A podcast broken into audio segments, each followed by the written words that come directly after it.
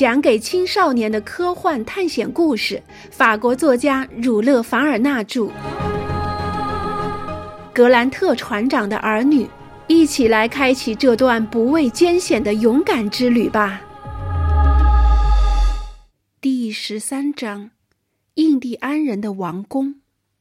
除了麦克纳布鲁斯，其他人就算在那间小茅屋旁边走上一百遍，也不会发现它的存在。它被一层厚厚的积雪盖得严严实实，根本分不清它与周围岩石的区别。找到茅屋的第一件事是清除茅屋周边的积雪。在穆拉蒂和威尔逊半个钟头的艰苦劳动下。终于把这座卡苏查从积雪里扒了出来，队员们赶紧躲进这好不容易得来的藏身之处。卡苏查是印第安人对一种小屋的称呼，这种小屋用一种被他们称为阿道波的太阳晒干的砖头建成，它的形状是一个立方体，每一面都有十二英尺长。这种房子大都建在一大块玄武岩石顶上，小屋只有一个进出口，门前有一个石梯。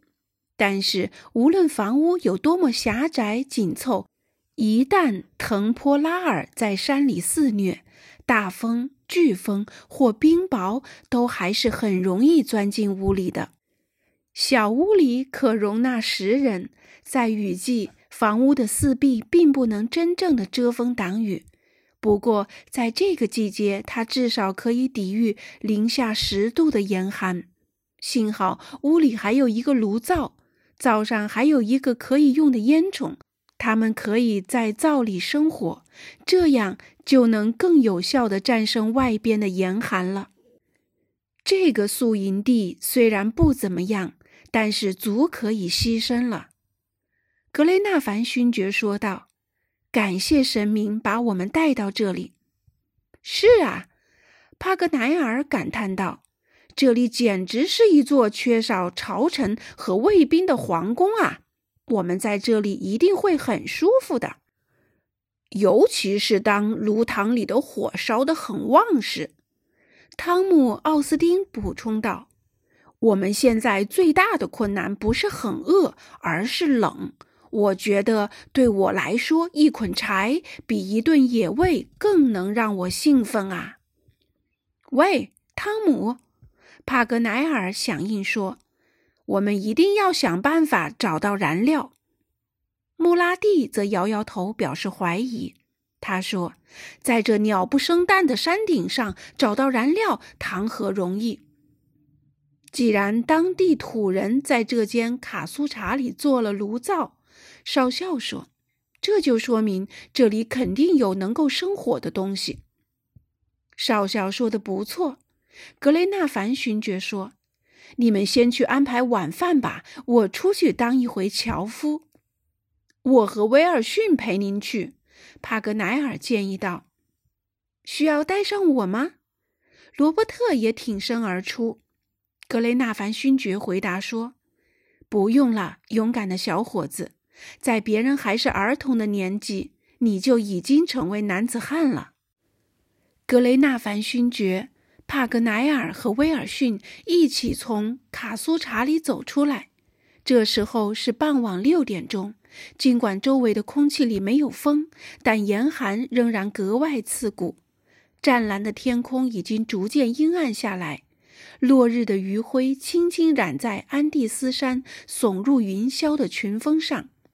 帕格奈尔看了看带在身上的气压计，水银柱显示零点四九五毫米汞柱。气压计水银柱的下降正与他们所处的一万一千七百英尺的海拔高度相符，这说明科迪勒拉山脉在这一带的海拔高度大概只比勃朗峰少九百一十米。如果这一带的山脉也像瑞士境内的那个庞然大物一样困难重重，那么，只要飓风和旋风稍微给旅行的人们捣乱一下，估计他们当中就没有人能够翻越新大陆的这片崇山峻岭了。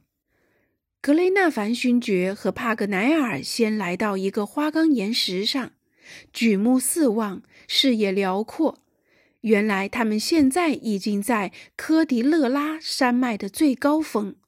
在这里可以看清方圆四十英里的地方，东边的山坡缓缓地降下去，这斜坡并不陡，可以通行。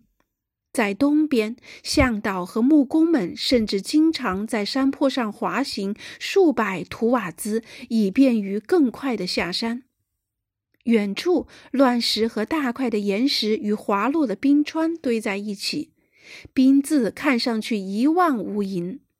夕阳西下，浓郁的暮霭衬托下的科罗拉多河谷里，地势高低起伏，地面的隆起处，一个个岩石的尖峰以及山峦的顶峰，在夕阳的余晖里逐渐暗淡起来。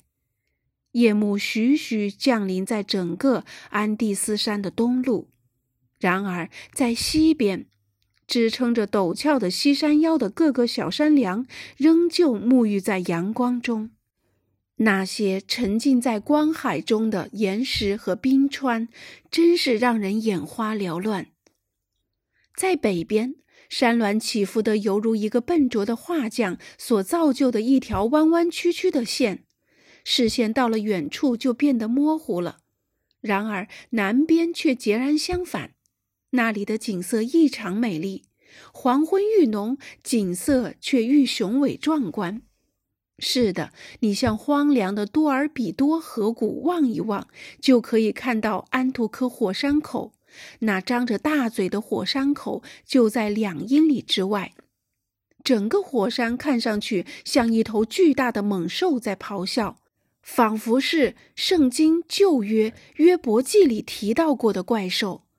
它喷吐着炙热的浓烟，这浓烟又与冒着黑烟的一股股火流混在一起。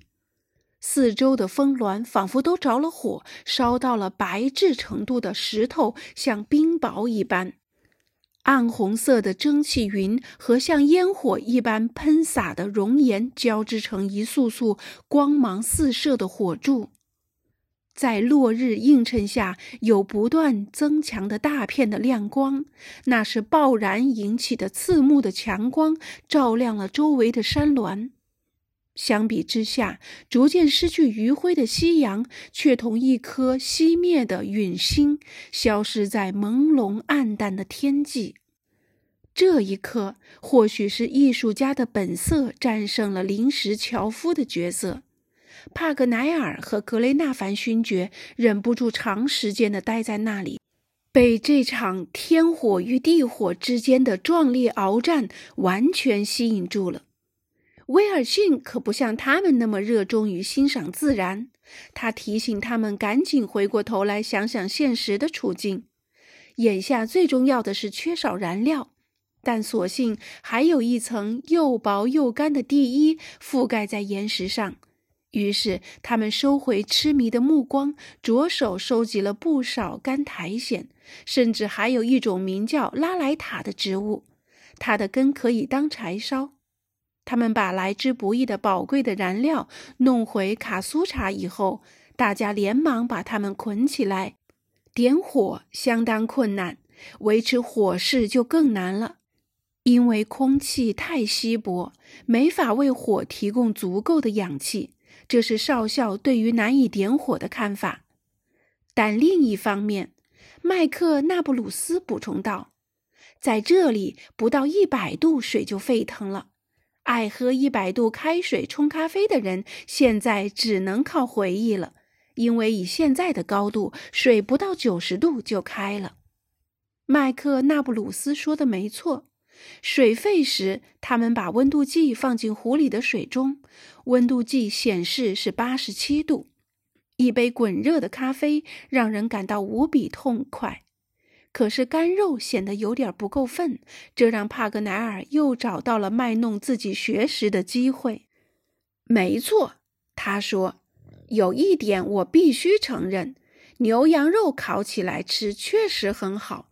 不过人家说羊驼可以代替牛羊，我倒想试试羊驼肉吃起来能不能代替牛羊肉。怎么？少校说道：“帕格奈尔先生，您觉得我们的晚餐不好吗？”“哪里？我十分满意，我的好少校。不过我承认，如果能有一盘野味就更好了。”“您倒真会享受。”麦克纳布鲁斯说：“我同意您说的。可是少校，您自己呢？不管您怎么说，要是在您面前摆上一盘烤牛排，您的心情必定会更好。”这倒是可能，少校答道。“可是不管天多冷，夜多深，如果有人请您出去埋伏打猎，您会毫不犹豫就出去吗？”那还用说？只要您真有这样想法的话，麦克纳布鲁斯的同伴们还没有来得及对他们那助人为乐的同伴道谢，就听见远处传来几声嚎叫，这引起大家的注意。嚎叫延长了很长时间，那并不单单是那几只动物的叫声，而是一群野兽正在快速地往这里奔跑而发出的声音。神明给他们提供了这间小茅屋，难道还想再给他们点晚餐？这是地理学家的想法，可格雷纳凡勋爵的示意却浇灭了他们的兴头。他提醒学者，科迪勒拉山脉的四足动物向来不会出没在这么高的地带。那么，这么多的动物的叫声是怎么来的呢？汤姆·奥斯丁说道。您没有听见吗？而且声音越来越近了呀！难道是雪崩？穆拉蒂说：“不可能啊，这很明显是真正的嚎叫呀。”帕格奈尔反驳道：“让我们先去看看吧。”格雷纳凡勋爵示意大家冷静下来，得像猎人那样才能看出端倪。少校边说边取出自己的卡宾枪，他打算去一探究竟。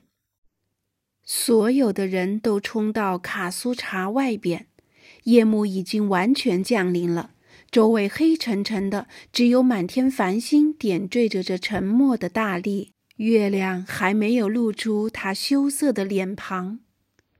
东边和北边的山峰在黝黑的背景下显得模糊不清，视线所及只能辨别出一些居高临下的岩石怪模怪样的身影。嚎叫，一种令人恐惧的动物没命的嚎叫，变本加厉了。大家终于弄清，叫声是从科迪勒拉山脉最黑暗的地方传过来的。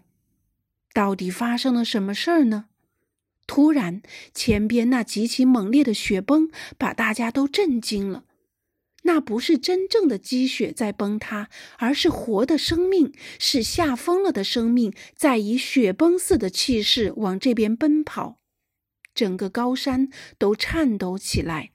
那蜂拥而来的动物，也许有几百只，也许有几千只，它们全然不顾空气稀薄。连续发出嘈杂的啼声和震耳欲聋的叫声，他们只希望在这严酷的现实面前能博得几分生存的机会。是来自潘帕斯高原的野兽吗？或者仅仅是一群羊驼或小羊驼？这阵动物的旋风从他们头上几英尺高处呼啸而过时，格雷纳凡勋爵、麦克纳布鲁斯。奥斯汀、罗伯特和两个水手赶紧俯身趴到地上。不幸患了夜盲症的帕格奈尔没看清楚这一切，竟直愣愣地站在原地。转眼间，他就被这一股狂风翻倒在地。这时，听到“砰”的一声枪响，开枪的是少校。有一只动物在离他几步远的地方应声倒下。其余的畜生却凭着控制不住的冲劲，继续往前飞跑，而且嚎叫声更大了。他们头也不回地跑到火山一带的山坡上。哦，总算找到了！一个声音响起，那是帕格奈尔的声音。您找到什么了？格雷纳凡勋爵感到不解。我的眼镜，当然了，这是一场混乱里，眼镜没丢，总算是造化。您没受伤吧？勋爵有点担心。没有啦，只是被踩踏了一下而已。到底是谁踩的呢？是被这家伙踩的。少校拖着被他打死的动物走过来说：“大家都赶紧跑回小茅屋，就着炉火里微弱的光线，聚在一起仔细审视着麦克纳布鲁斯那一枪的收获。那动物漂亮极了，模样像极了一头没有驼峰的小骆驼。”它的头看起来很灵巧，身子扁平，毛皮细软，腿长而细，呈现出牛奶咖啡色，肚子下边有些白点儿。帕格奈尔一看便禁不住兴奋地叫起来：“呀，这是一只圆驼啊！圆驼是什么呀？”格雷纳凡勋爵有些不解地问道。“是一种可以食用的动物。”帕格奈尔答道。美味吗？格雷纳凡勋爵进一步问道。“味道极其鲜美，这可是神仙才能享用的佳肴啊！”哈，我早就知道我们晚饭会有好吃的肉，而且还有这样出色的肉呀！谁负责宰这个书生？让我来吧，威尔逊自告奋勇。好，那我负责烤肉。帕格奈尔接着说。没想到您还能做厨师呀，帕格奈尔先生。罗伯特有些惊奇。那当然，我的孩子，因为我是法国人嘛。你不知道，法国人天生就是做厨师的料。五分钟之后，帕格奈尔将割好的一大块鲜肉放到木炭上。十分钟后，他给每个同伴献上一块被他命名的圆驼里脊的。无比美味的烤肉，在座的人毫不客气，都大口啃起来。然而，出乎地理学家意料的是，大家啃了第一口，都不约而同地叫了起来。伴随着叫声的还有各种各样的鬼脸。一个说：“实在是太可怕了。”另一个说：“这肉怎么能吃呢？”可怜的学者虽然心里很不是滋味，可是还不得不承认，即使再饿的人，这样的烤肉也难以下咽。于是大家开始群起而攻之，拿着他那佳肴开玩笑。这位学者当然也明白别人是在嘲弄他，他自己也想找到原因。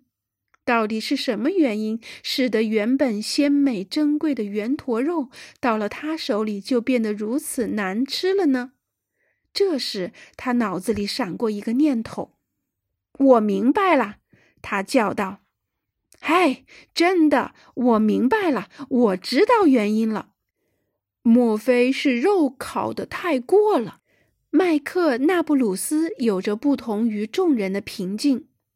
爱挑剔的少校，您错了，不是肉烤过了，而是肉跑的路太多了。我真是聪明一世，糊涂一时啊！我不理解您的意思呀，派克奈尔先生。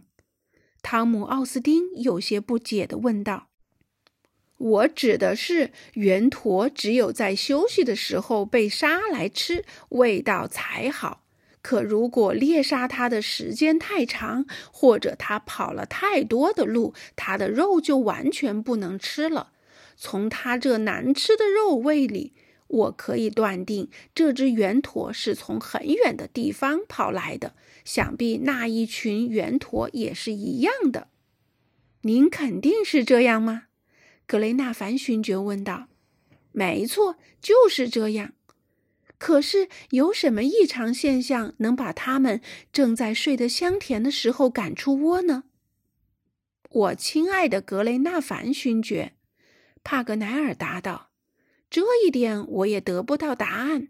如果您相信我，您还是睡觉吧，别再刨根问底了。我实在是太困了，我们睡吧，少校。”好的，帕格奈尔。说罢，人人都裹进了自己的棚壳，迅速进入了梦乡。有人把火烧旺了，不多时，大得令人生畏的呼噜声就响了起来。它们在一起组成各种不同节奏和音调，在地理学家低音的协调下，竟组合成了一首异常和谐的呼噜奏鸣曲。只有格雷纳凡勋爵还醒着。他的忧患意识使他处于一种疲惫不堪的失眠状态，他不由自主地想到那群没命的朝一个方向奔逃的圆驼，不明白他们为什么会有那种难以解释的恐惧。在这样的夜里追赶圆驼的不可能是猛兽，因为在这样的高度根本不可能有猛兽，猎人就更不可能了。可究竟是一种什么样的恐怖，把他们赶向了安图科的深渊呢？恐怖的原因是什么呢？格雷纳凡勋爵预感到有某种危险正在步步逼近，可是半昏睡的状态下，他的思绪无法继续，恐惧又被希望代替了。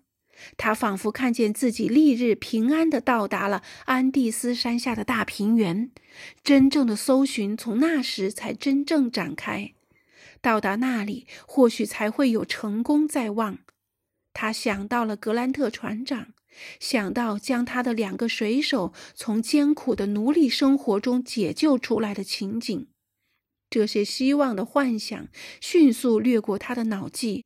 伴随着每时每刻都在跳动的火光，那些在空中噼啪作响的火星，照亮同伴们睡脸的闪动的红色火焰，以及火焰在卡苏查四壁映出来的游移的黑影，都是他的思维一直断断续续的。随后，他的脑子里又重新产生不祥的预感，而且越发紧迫了。他仔细倾听着外面隐隐约约的声响，在如此僻静的山峰上，这种声音是难以解释的。恐怖的心情在勋爵的心头蔓延开来。有时候，他觉得自己明显听到了远处传来的那种低沉、令人恐惧的轰隆声，这声音就像地下的滚雷。可是雷的轰鸣只可能由山腰肆虐的暴风雨引起，而此地离山腰还有几千英尺的距离呢。格雷纳凡勋爵想要弄清楚，便独自走出了卡苏查。月亮已经完全升起来了，周围空气很清新，四周一片宁静，无论高空还是山峰之下都没有一点云彩。周围不时可以看见安图科火山的火焰发出的光芒，没有闪电，没有风暴，只有无数的星辰在苍穹闪烁。可是轰鸣声却丝毫没有停歇的意思，他们好像正迈着矫健的步伐穿过安第斯山脉，向众人逼近。格雷纳凡勋爵转回来时显得更加心神不宁。他在心里琢磨着：地下的轰鸣与圆驼群的惊逃之间是否存在着某种关联？这里面存在着因果关系吗？看看表，已经是午夜两点了。由于他不能肯定危险何时来临，也不敢轻易叫醒他的同伴们。那些累坏了的人们还在沉睡中，于是他自己在迷糊中浅睡了过去，而且一睡就是几个钟头。忽然，咔咔咔的震天声响惊得他站了起来。那些震耳欲聋的嘈杂声，就像数不清的大炮弹药车碾在坚硬路面上发出的响声。忽然，格雷纳凡勋爵感到自己脚下的地面在不住的往下陷，卡苏查剧烈的摇动，门和墙壁都裂开了。危险！他叫道。此时，他的同伴们全都惊醒了，一个个歪歪的倒在地上，就好像有什么力量把他们拖到一个很陡的斜坡上。天已经亮了。看到周围的景象，大家都不由得心惊胆战起来。群山的形状已经陡然改变，圆锥形的山顶被齐腰斩断，山峰峰顶的一整块正摇摇晃晃地朝下陷，就好像山脚下打开了什么陷坑。以前在科迪勒拉山脉也发生过类似的自然现象。那时，一座宽几英里的高地曾整体移动，滑到了平原。地震了！帕格奈尔大叫。他说的没错，是地震。那是智利边区山地经常发生的灾难。正是在这个地带，科皮亚波城曾两次被摧毁。圣地亚哥城在十四年间被震垮了四次。地球的这个部分地壳常年遭到地火的折磨，而这一带形成的火山山脉又没有足够的活动阀门，便于释放地下的热力。在这种情况下，这样的震动就会不断发生。此刻，这块高地正以超过一小时五十英里的速度不停地往下滑，就像快车一般。高地上的七个人紧紧抓住贴在地面上的一丛丛苔藓，地震把他们吓得不知所措，叫不出声，也不能动弹、停住或逃跑。他们互相之间说话都听不见，雪崩的哗啦声、地下的轰鸣声、崩塌的花岗岩和玄武岩互相的碰撞声，还有一个个旋风似的雪团的呜呜声。使任何沟通在此刻看起来都变成一件似乎奢望的事情。有时，那片高地只顾一个劲儿地往下滑，既无颠簸也无碰撞；有时，他们又左摇右摆，前仰后合，犹如在波涛汹涌中航行的船只。它贴近深坑滑行时，就会有大块大块的山石掉进深坑。他一路上把千年的古树连根拔起，同时又像一把巨大而精确的长柄镰刀，将东面山坡凸起的岩石全部铲平。大家试想一下，一个几十亿吨的物体在五十度的斜坡上加速滑行，这种力量是多么恐怖呀！这难以形容的坠落到底持续了多长时间，谁也无法估算。会是一个怎么样的深渊，等待着坠落的终点？谁也不敢预言。七个人是不是都还活着呢？还是某个人或几个人已经躺在了哪个深坑的沟底？没有人说得清楚。庞然大物滑行的速度使所有人都感到窒息，刺骨的寒冷使他们失去了知觉，漫天旋转的雪团使他们睁不开眼睛。他们只得大口喘气，筋疲力尽的，几乎晕厥过去。唯一能做的，就是凭自己天生的自卫本能，牢牢攀住岩石，使自己不至于滑落。突然，一阵凶猛的碰撞把他们震出了这辆恐怖的滑车。他们被抛到前面，滚到离山脚不远的地方。滑行的高地在此时也戛然而止。几分钟的时间，所有人都无法动弹。最终，有一个人总算挣扎着站了起来。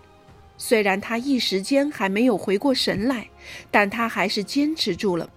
这个人就是永远镇定的少校。只见他抖抖迷住眼睛的灰尘，然后看看自己的周围，他的同伴们都翻倒在同一个小范围内，堆在一起。就像射出去的枪弹壳散落一地。少校数了数，除了一个人之外，其他的人全都在。缺少的那个人就是罗伯特·格兰特。